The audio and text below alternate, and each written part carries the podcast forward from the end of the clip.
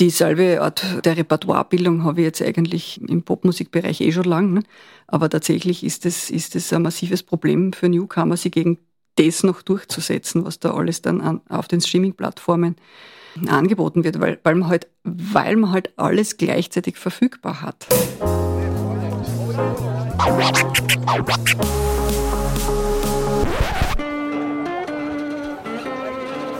Liebe Hörerinnen und Hörer, herzlich willkommen im Zack Zack Nachtclub. Jeden Donnerstag ab 22 Uhr machen wir die Nacht zum Tag. Ungezwungen, persönlich und mit Open End. Schön, dass ihr heute dabei seid.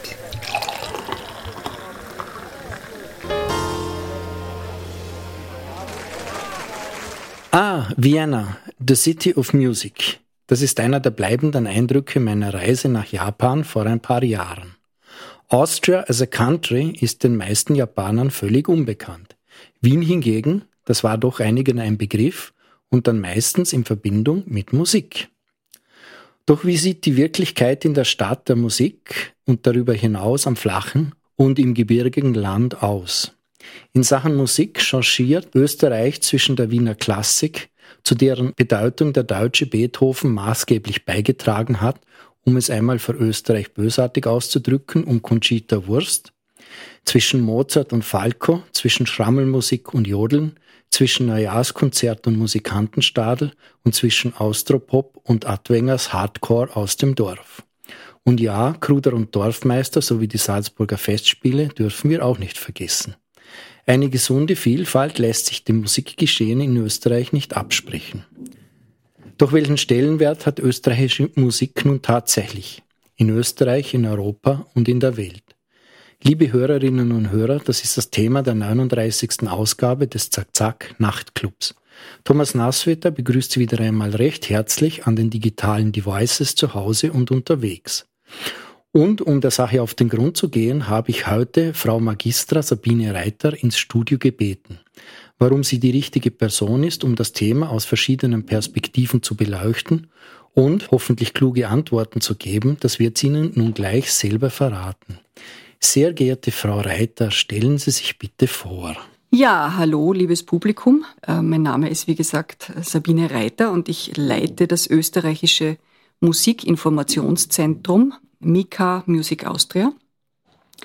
Das ist eine Erfindung des Kunstministeriums aus den 90er Jahren und es ist erfunden worden als Servicezentrum für Musikschaffende. Also das soll einerseits Musikschaffenden Hilfe zur Selbsthilfe geben und äh, Wissensvermittlung und, äh, und eben Weiterbildung anbieten, aber auf der anderen Seite auch Musikschaffende bei der Internationalisierung unterstützen, beim Export ihrer Musik unterstützen. Und darüber hinaus arbeiten wir auch an den Rahmenbedingungen des Musiklebens und des, der Musik, ja, des ganzen Musikbusiness in Österreich mit. Ähm, und wir machen auch noch diese und jene kleinen Projekte, die sie aber alle in diesen drei großen skizzierten Feldern bewegen. Also wenn man so möchte, sind wir so etwas Ähnliches wie eine Wirtschaftskammer mit Außenwirtschaft für Musikerinnen und Musiker. Aber wir haben eine Einschränkung. Wir haben einen bestimmten Auftrag, uns vor allem auf bestimmte Genres zu konzentrieren. Es gibt in der Musikwelt einfach gewisse Schieflagen. Es gibt Genres, die besser hörbar und sichtbar sind in der Öffentlichkeit als andere. Und wir sind vor allem dazu da, Genres zu unterstützen, die weniger sicht- und hörbar sind. Wenn man jetzt so konkreter werden will, um welche Genres handelt es sich, die per se schon in der Öffentlichkeit mehr sichtbar sind? Kann man sich wahrscheinlich denken, in Österreich Volksmusik, Schlager nehme ich einmal an, oder liege ich da total falsch? Wenn ich von den Publikumspräferenzen ausgehe, dann äh, ist sozusagen sehr oft gehört oder als Lieblingsmusik genannt, sind das äh, Oldies und die Hitparade, die da ganz vorne liegen, und also im Rock und Pop eigentlich. Also das ist äh, tatsächlich nicht ganz richtig. Also der Schlager liegt ein bisschen weiter hinten. Ich glaube, er liegt irgendwie gleich auf mit, äh, mit der klassischen Musik eigentlich, die volkstümliche Musik auch. Ähm, also ganz vorne dabei. Und das ist ein wenig verwunderlich angesichts, angesichts der Marketing-Power, die da dahinter steckt, ne? hinter, hinter den hinter den Oldies und hinter den Hitparaden. Da gibt es einfach drei große Labels, die da einen großen Teil des Markts beherrschen. Dorthin ressortieren eben diese, diese Genres auch und, und wenig überraschend sind es also auch diese Genres, die sehr präsent sind und dann auch sehr häufig als Lieblingsmusik genannt werden. Aber die beiden Dinge haben miteinander zu tun. Hat es so damit zu tun, dass, wenn Sie jetzt sozusagen die, die Rock-Pop-Musik und die Oldies ansprechen, dass das einfach so aus dem Radio gewohnt ist? Also wenn man sich jetzt zum Beispiel Radio Wien anhört, dann hat man das Gefühl, man, man ist in einer Zeitkapsel unterwegs und die letzten 20 Jahre haben nicht stattgefunden. Ja, genau, das hat mit diesem Phänomen, des, also Phänomen, oder ich meine, es ist eigentlich ein Geschäftsmodell, ne? es hat mit diesem Geschäftsmodell des sogenannten Formatradios zu tun, wo man einfach versucht, Musik, die man schon kennt, die bestimmten eben Formaten zuzuordnen ist, also möglichst Musik zu bringen, die einfach wenig stört. Ne? Also weil das ist, Radio ist einfach auch sehr oft Hintergrundmusik. Übrigens die drittliebste Freizeitbeschäftigung der Österreicherinnen und Österreicher ist das nebenbei Musik hören. Also berieseln lassen sozusagen. Genau, berieseln lassen. Wobei die viertliebste dann schon das aufmerksame Musik hören ist. Und ich verrate gleich was erstes und zweites sind, nämlich Fernsehen und dann interessanterweise Lesen. Man höre und staune. Aber tatsächlich so ist es. Gibt es eine Studie dazu, wo auf diese Geschmacksvorlieben der Österreicherinnen und Österreicher eingegangen wird oder eigentlich schon mehrere Studien von Michael Huber vom Institut für Musiksoziologie was sind so die Genres, um die sich das Mika kümmert? Ja, dazu hole ich ein, ein bisschen aus. Also wir sind ein sogenanntes Musikinformationszentrum. Ähm, das gab's vor den 90er Jahren auch schon in der Welt da draußen. Und das waren einfach äh, Musikzentren, die sich vor allem der zeitgenössischen Kunstmusik gewidmet haben, also der sogenannten neuen Musik, früher mal mit großem N. Da geht es um experimentelle, um, um teilweise sperrige, um Musikformen, die, die also sozusagen tatsächlich auch für, für die breite Masse als schwierig zugänglich sind, die aber ja tatsächlich die Kunstmusik der heutigen Zeit einfach darstellen, so wie das die Klassik einfach früher war. Und die da auch ihren Platz beanspruchen in der Gesellschaft. Und das wurde eben auch erkannt von diesem Musikinformationszentrum, dass sowas, dass, dass da Unterstützung vonnöten ist. Ja wie das Mika gegründet worden ist in den 90er Jahren, war es so, da war eben gerade eben die elektronische Musik in Österreich sehr stark im Kommen. Und da hat man gesagt, wir können eigentlich jetzt kein Musikzentrum gründen, ohne andere Genres auch zu berücksichtigen. Und darum hat man einfach gesagt, man, man nimmt dann einfach jetzt an die Weltmusik, den Jazz und auch diverse Formen der Popularmusik mit, eben vor allem auch die elektronische Musik, aber eben auch Singer und Songwriter.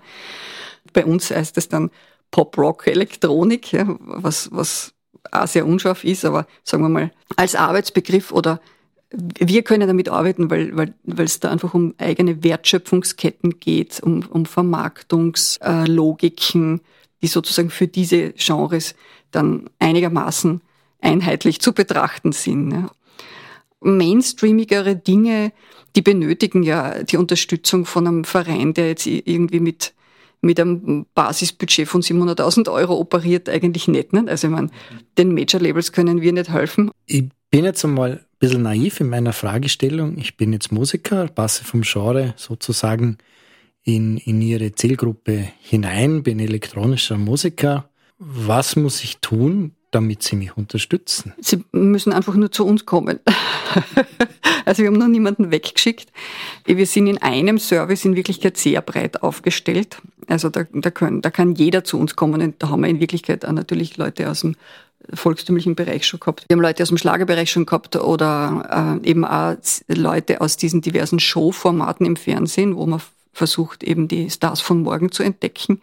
Und die kommen natürlich ganz genauso zu uns und äh, die unterstützen wir dann häufig eigentlich im Beratungsbereich, weil eines der Beratungsthemen, die uns am meisten beschäftigen, äh, ist die Vertragsgestaltung eigentlich. Ja. Und, und da schickt man natürlich auch niemand weg.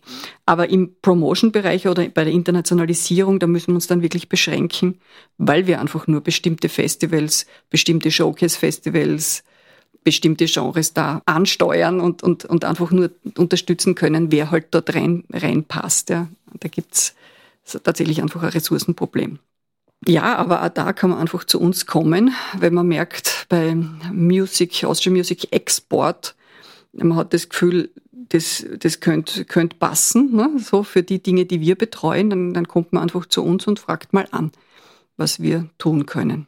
Jetzt als interessierter Laie habe ich immer das Gefühl, da sind eigentlich die Plattenlabels dafür zuständig, dass sowas passiert. Genau, also man muss sich das so vorstellen, wenn wir jetzt im Internationalisierungsbereich sind, da gibt es natürlich auch sehr aktive Plattenlabels, die aber alle sehr froh sind, dass wir für sie da Dinge tun, um den Boden aufzubereiten, sage ich mal. Und das kann man sich wirklich tatsächlich sehr ähnlich vorstellen wie Dinge, die die Außenwirtschaft jetzt tut.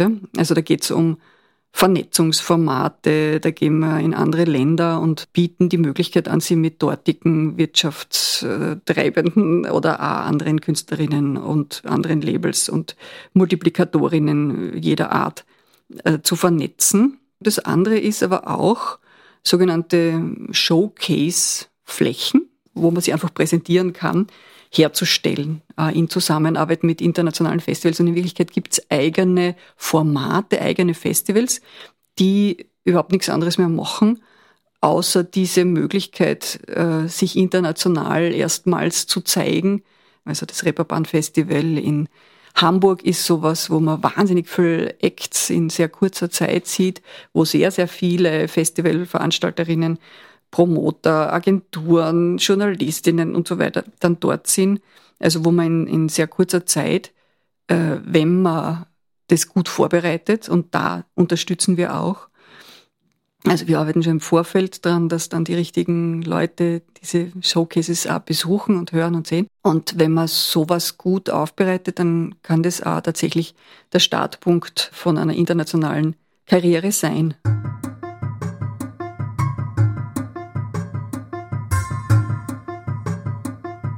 Neue Musik ist der Sammelbegriff für eine Fülle unterschiedlicher Strömungen der komponierten westlichen Kunstmusik von etwa 1910 bis zur Gegenwart. Sie ist insbesondere durch teils radikale Erweiterungen der klanglichen, harmonischen, melodischen, rhythmischen Mittel und Formen charakterisiert. Ihr ist die Suche nach neuen Klängen, neuen Formen oder nach neuartigen Verbindungen alter Stile zu eigen was teils durch Fortführung bestehender Traditionen, teils durch bewussten Traditionsbruch geschieht und entweder als Fortschritt oder als Erneuerung erscheint. Grob gliedert sich neue Musik in die Zeit von etwa 1910 bis zum Zweiten Weltkrieg, oft als Moderne bezeichnet, und der als radikal empfundenen Neuorientierung nach dem Zweiten Weltkrieg, meist als Avantgarde apostrophiert, bis zur Gegenwart. Um die Musik der Gegenwart im engeren Sinne näher zu bezeichnen, wird der Begriff zeitgenössische Musik verwendet.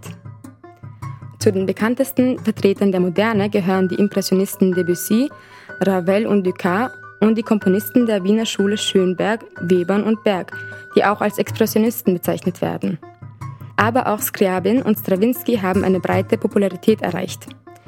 Nach 1945 bestimmten Komponisten wie Boulez, Stockhausen, Ligeti, Reich, Cage, Glass Einaudi oder Arvo Pärt auf der internationalen Ebene den Diskurs bis hinein in die Gegenwart, um nur einige zu nennen.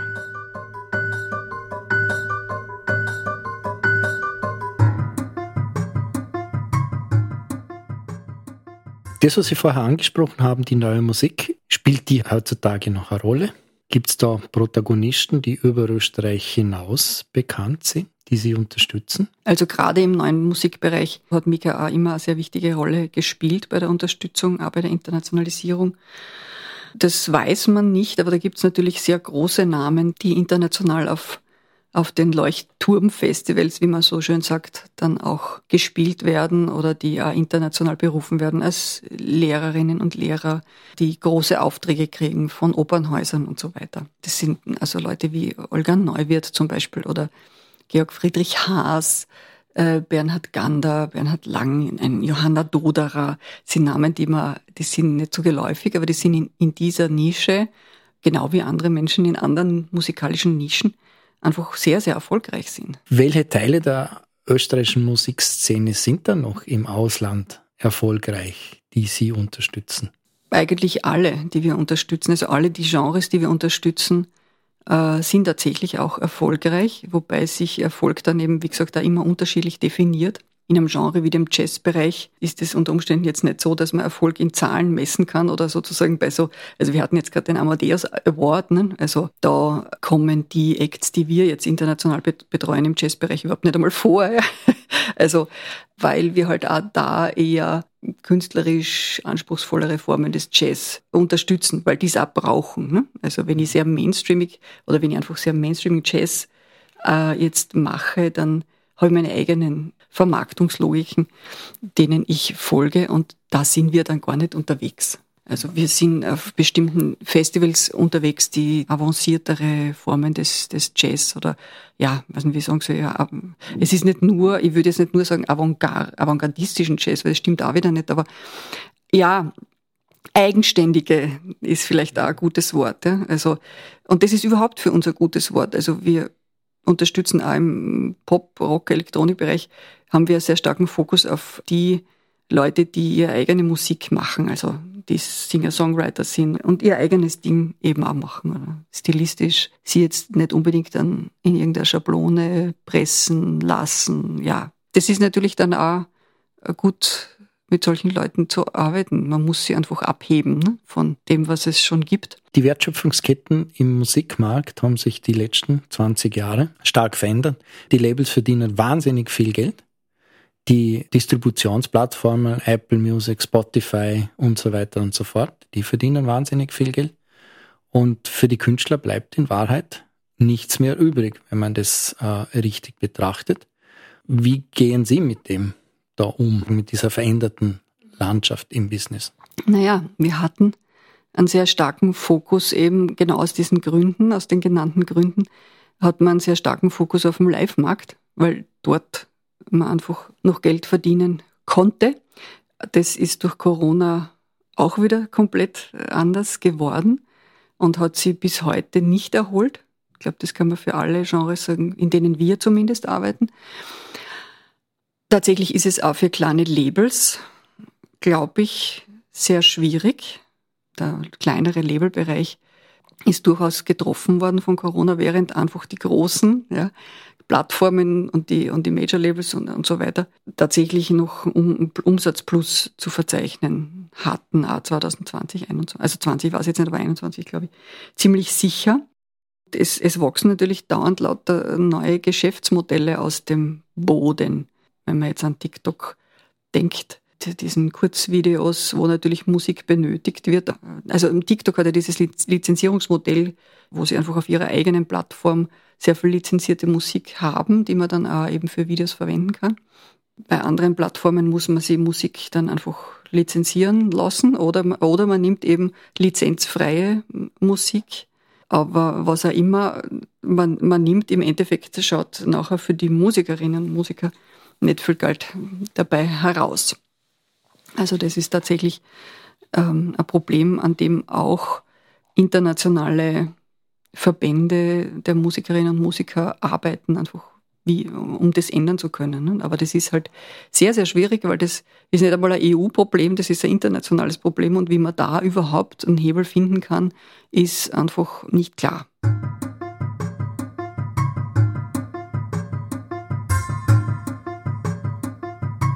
Das zweite Corona-Jahr 2021 war geprägt von stark wachsenden Streaming-Umsätzen, einem weiter anhaltenden Vinylboom und dem neuerlichen Anstieg beim Musikkonsum. Insgesamt 190,4 Millionen Euro haben Musikfans in Österreich 2021 für digitale und physische Musikformate ausgegeben. Ein Plus von 11 Prozent gegenüber 2020. Für die Industrie, nicht für die große Masse der Musikschaffenden, war die Entwicklung am Streamingmarkt ein großer Erfolg. In Österreich wurden 12,7 Milliarden Songs gestreamt und damit 117,4 Millionen umgesetzt. Das heißt, ein Stream erbrachte einen Umsatz und 0,9 Cent oder 0,009 Euro. Dieser Betrag teilt sich nun auf die Streaming-Plattformen, Labels, Rechteverwerter und zum kleinsten Teil auf die Musiker auf. Die allermeisten Musiker können davon nicht mehr leben und müssen ihre Brötchen anderswo wie mit Konzerten verdienen. Zarte Lichtblicke gibt es beim Vinyl-Schallplattenverkauf. Umsätze mit dem Kultprodukt sind um 12% auf 10,2 Millionen Euro gestiegen. Bereits mehr als 400.000 Vinylscheiben wurden im vergangenen Jahr in Österreich verkauft. Das heißt, eine Schallplatte kostete im Durchschnitt 25 Euro und 50 Cent. Ähnlich hohe Verkaufswerte konnten zuletzt vor 30 Jahren erzielt werden.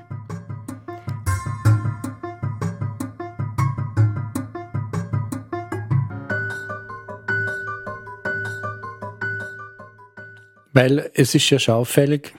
Früher konnte man mit Plattenverkäufen sehr, sehr gut überleben. Heutzutage geht es bis auf wirklich eine Handvoll Künstler gar nicht mehr. Oder wenn man sich denkt, man hat mehrere hunderttausend Downloads bei Spotify und dann kriegt man 1200 Euro dafür, dann da stimmt ja irgendwas mit dem Business nicht. Also die Komposition ist gar nichts mehr wert. Es ist sozusagen nur noch der Vertriebskanal, der den Wert erzeugt. Das ist, das ist tatsächlich ein Problem äh, der, der, der, digitalen Welt. Ne? Also es ist alles leicht zugänglich, alles leicht verfügbar, aber die, die Wertschöpfung äh, in Richtung Musikerinnen und Musiker oder in Richtung der eigentlichen Urheberinnen, die passiert einfach kaum. Das ist sehr bedauerlich.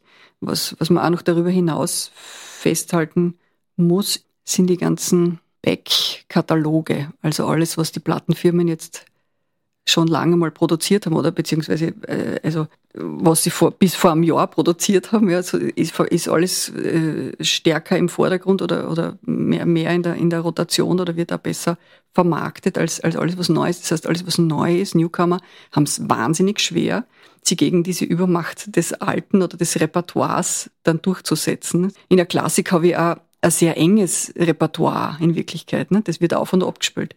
Also wenn man sie dann im, im Feuilleton durchliest, was jetzt wieder gespielt ist, dann ist es sicher was, was man kennt. Ne? Mhm. Kaum irgendwas, was man nicht kennt.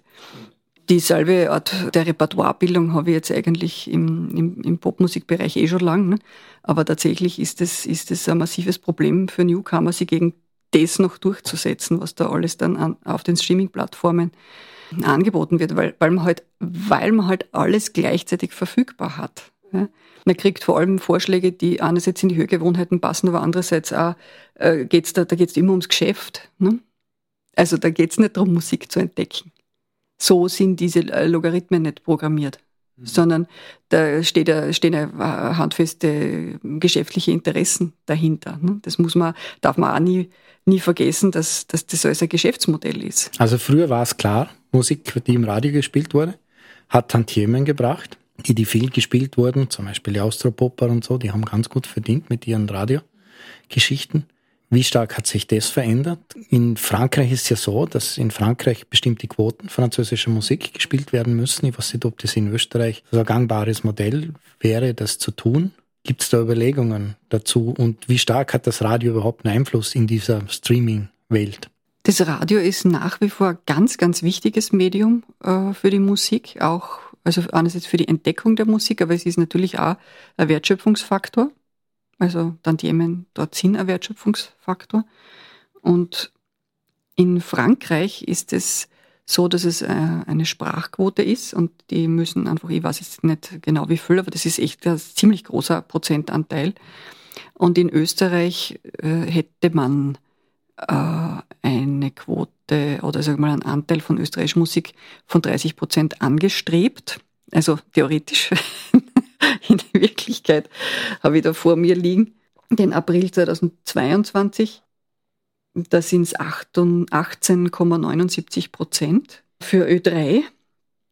Und in der Kernzone, nämlich von 5 Uhr früh bis 22 Uhr am Abend, sind es 15,45 Prozent. An den Radio Wien sind es für April 14 Prozent.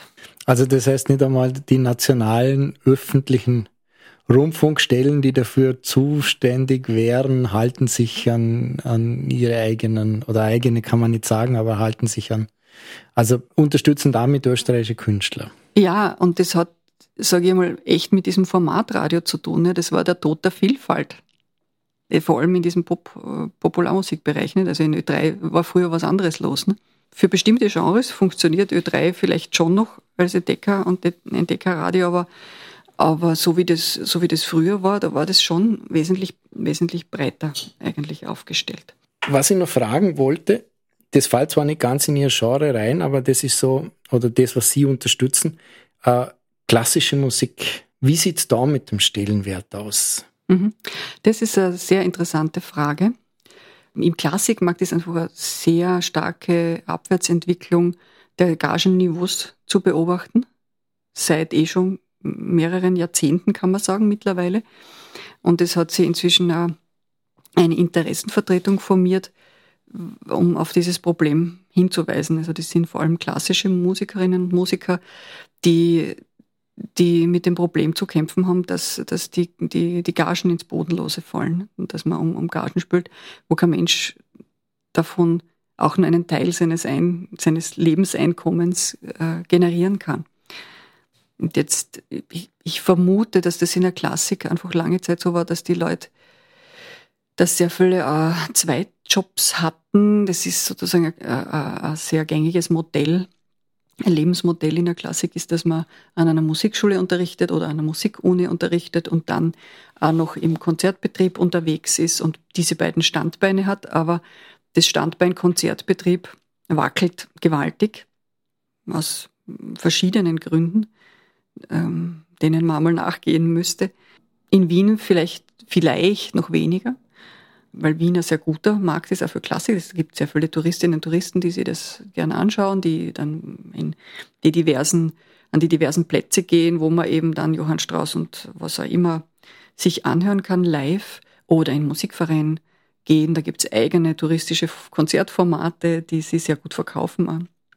Oder zumindest vor Corona, wie es denen jetzt geht, weiß ich auch nicht genau. Aber mittlerweile müsste es eigentlich auch sich wieder erfangen haben. Wien hat natürlich, wie Sie es in der Einleitung gesagt haben, den, den Standortvorteil, dass, dass, dass wir als, als Musikhauptstadt der Klassik gelten. Ne? Warum? Weil wir haben die Philharmoniker und wir haben das Neujahrskonzert. Das kennt man irgendwie überall. Und das ist sozusagen das Aus, Aushängeschild und die klassische Musik wird auch sehr stark äh, unterstützt dadurch, dass sie in den Institutionen des Bundes oder teilweise eben auch der Länder, also Bundestheater oder, oder den Theatern der Länder sehr, sehr prominent vertreten ist oder sehr häufig gespielt wird. Also sozusagen, da haben wir noch nicht so ganz die trieste Entwicklung wie im Bereich populärer Musik. Naja, man muss es differenziert sehen in Wirklichkeit. Also es ist, es ist es gibt eine Studie von einer deutschen Musikerin, die darauf hinweist, dass es nur für einen sehr kleinen Teil der Studienabgängerinnen, die Konzertfach studiert haben, also die studiert haben, um äh, Konzerte zu spielen, also nicht primär um in der Musikschule zu unterrichten, sondern wirklich dann im, im Orchester zu spielen oder eben wirklich im Konzertbetrieb dann einen Platz im Orchester zu bekommen. dass es, ich glaube, also für einen, einen sehr kleinen Prozentsatz dieser Studienabgängerinnen überhaupt diese Plätze geben wird. Das heißt, im Klassikbereich muss man sie auch seine eigenen ja, Geschäftsmodelle bauen oder seine eigenen Visionen finden, wie man, wie man diese, diese Musik ähm, dann auch selbst vermarktet bekommt weil diese ganz klassischen Modelle, ich meine, das geht in bestimmten Städten gut, nicht, aber man muss sie einfach wirklich auch, man muss eigene Ideen auch in dem Bereich haben. Einfach nur sie irgendwo hinzustellen und, und klassische Musik zu spielen, ist mittlerweile auch zu wenig.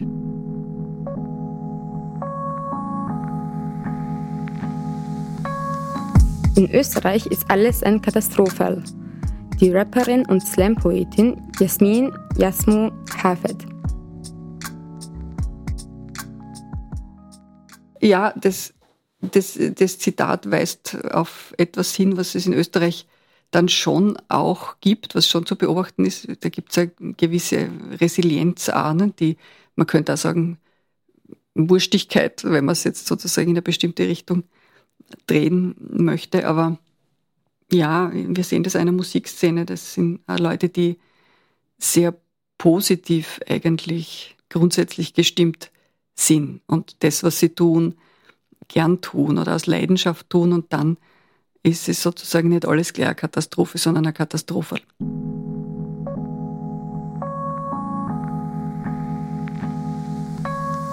Ich habe eine Erfindung gemacht, die die Vorherrschaft der deutschen Musik auf Jahrhunderte sicherstellt. Arnold Schönberg, österreichischer Komponist. Ja, was soll man sagen? Das ist die neue Musik.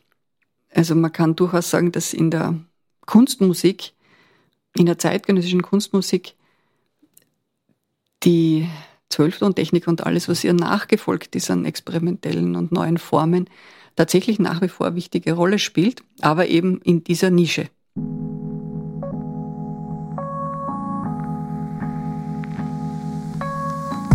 Die österreichische Musiklandschaft hat in den letzten Jahren auf vielen Ebenen ihre Qualität und ihr Potenzial gezeigt. Aber in einer globalisierten und digitalisierten Welt werden wir eine entschlossene und gezielte Förderungspolitik brauchen, um darin nicht zerrieben zu werden. Hannes Schürz, Geschäftsführer Ink Music und Vorstandsmitglied des Verbands der österreichischen Musikwirtschaft. Ja, da hat er total recht. Ne? weil wir einfach wirklich sehr gezielte, gut durchdachte und gut konstruierte Fördermodelle brauchen, um Musikschaffenden Freiräume zu geben.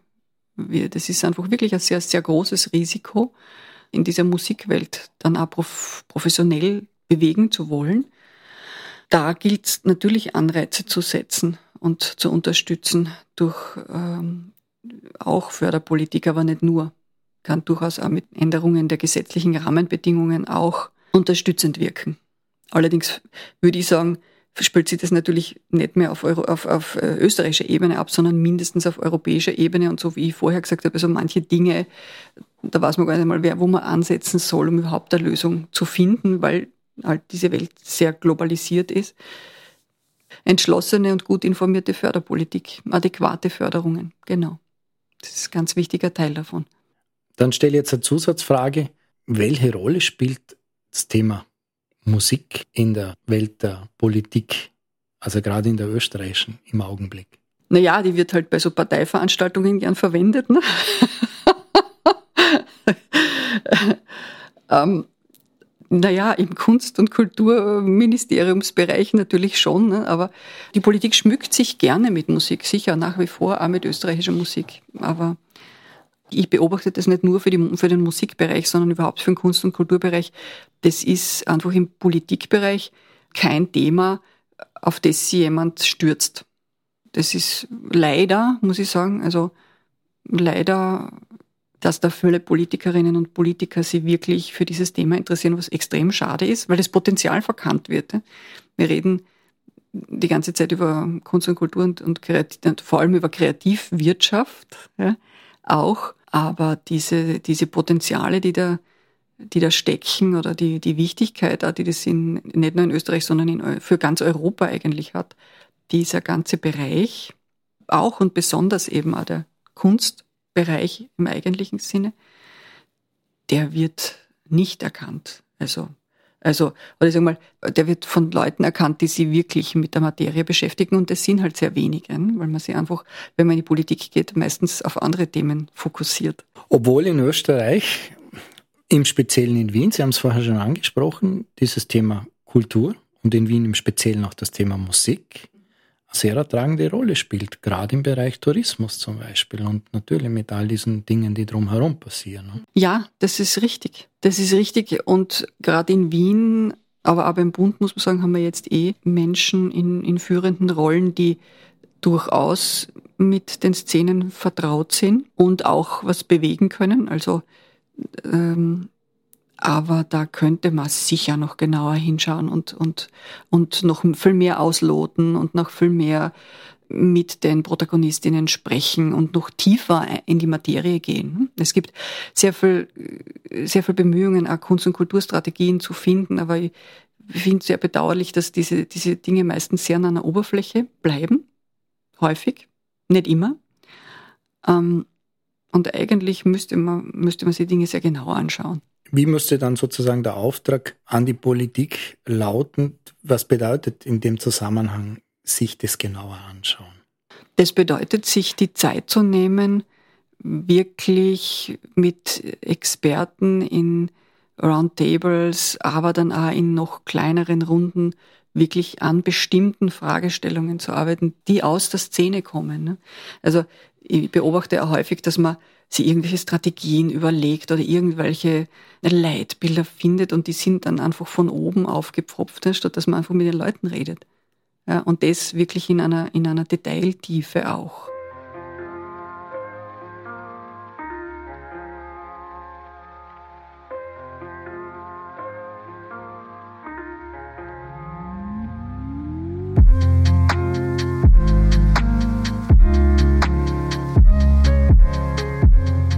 Fassen wir einmal zusammen.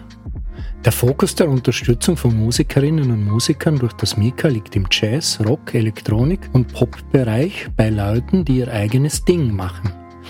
Die Musikerinnen und Musiker müssen sich aber schon abheben. Mainstream braucht im Normalfall keine Unterstützung. Der Live-Markt, der mit der Corona-Krise schwer beeinträchtigt wurde, bildete bisher den Schwerpunkt der Arbeit des Mika. Leider hat sich dieser Markt bis heute nicht erholt.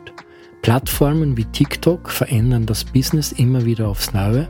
Für die Musiker bleibt bei aller Dynamik des Marktes dabei nicht viel übrig.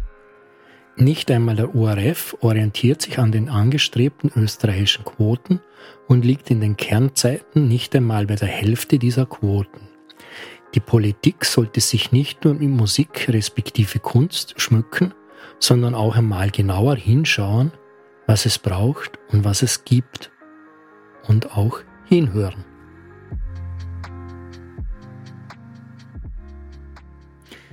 Das bringt mich jetzt zur letzten Frage. Wenn Sie Gestaltungsmacht hätten, was sind so für Sie die zwei, drei dringlichsten Dinge, die gemacht werden müssen, um den gesellschaftlichen Stellenwert österreichischer Musik zu heben?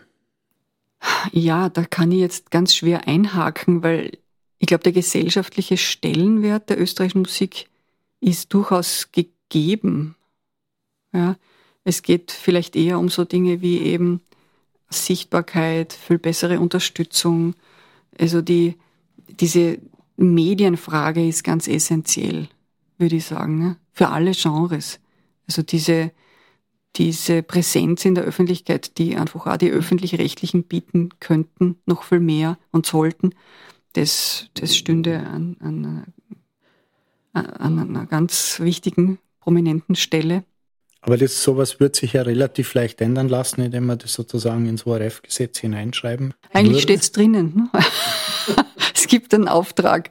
Also es gibt, es, es gibt einen Auftrag, ne? man müsste das umsetzen, man müsste, also ich meine, es geht nicht nur ums Radio, ne? also es gab ja früher auch im Fernsehen ganz, ganz andere Formate. Eigentlich werden diese Dinge alle jetzt in, in den dritten Fernsehkanal verbannt oder spielen sie dann auf marginalen Sendeplätzen oder äh, späten Sendeplätzen ab oder so. Und da könnte man sich schon das eine oder andere noch einfallen lassen. Ne? Also da muss es doch noch was anderes geben ähm, an kreativen Ideen von, von Programmmacherinnen, Gestalterinnen. Das ist eigentlich, muss ich dazu sagen, das ist nichts, was nationalistisch ist oder so. Ne? Das ist einfach naheliegend. Und was ist denn, also der Österreich-Begriff, mit dem wir arbeiten, ist auch alle, die hier leben und hier wirken oder hier geboren sind. Also wir haben da einen sehr weit gefassten Österreich-Begriff. Ah, ich sage das deswegen, weil diese Quoten- oder Anteilsgeschichte, das wird oft als, als, als, als zu nationalistisch oder zu, äh, ja, Nabelschau betrachtet. Aber die Menschen interessiert das einfach auch, was um sie herum passiert. Und die, die zwei anderen Dinge, da weiß ich gar nicht, wo ich anfangen soll. Ich finde diese Internationalisierung wahnsinnig wichtig, weil wir in dieser globalisierten Welt sind. Und, und weil das halt so besonders schwierig ist, überhaupt irgendwie sichtbar zu werden. Ne? Also da müssen wir vermutlich noch ganz andere Strategien finden, an die wir jetzt überhaupt noch nicht gedacht haben. Sage ja deswegen, weil wir natürlich damit beschäftigt sind. Das ist sozusagen, wir denken täglich drüber nach, was man, was man da eigentlich alles braucht. Ja, und als, als dritten Wunsch möchte ich eigentlich noch sagen, dass es durchaus auch so sein könnte, dass in der Musik, in der geförderten Musikwelt, die zeitgenössischen Genres, die verschiedenen, die es gibt, mindestens den gleichen finanziellen Stellenwert einnehmen wie alles, was historisch ist. Dann hätte man nämlich eine andere Sichtbarkeit auch für diese Genres in Österreich und äh, andere Hörbarkeit und eine andere Reichweite und eine andere Präsenz einfach in der Gesellschaft. Sehr geehrte Frau Reiter, vielen Dank fürs Kommen. Vielen Dank für die umfassenden Antworten und den durchaus tiefen Einblick, den wir in das Thema gekriegt haben. Liebe Hörerinnen und Hörer, ich bedanke mich auch bei Ihnen fürs Zuhören. Wenn es, uns, wenn es Ihnen gefallen hat, dann streamen Sie auch nächstes Mal.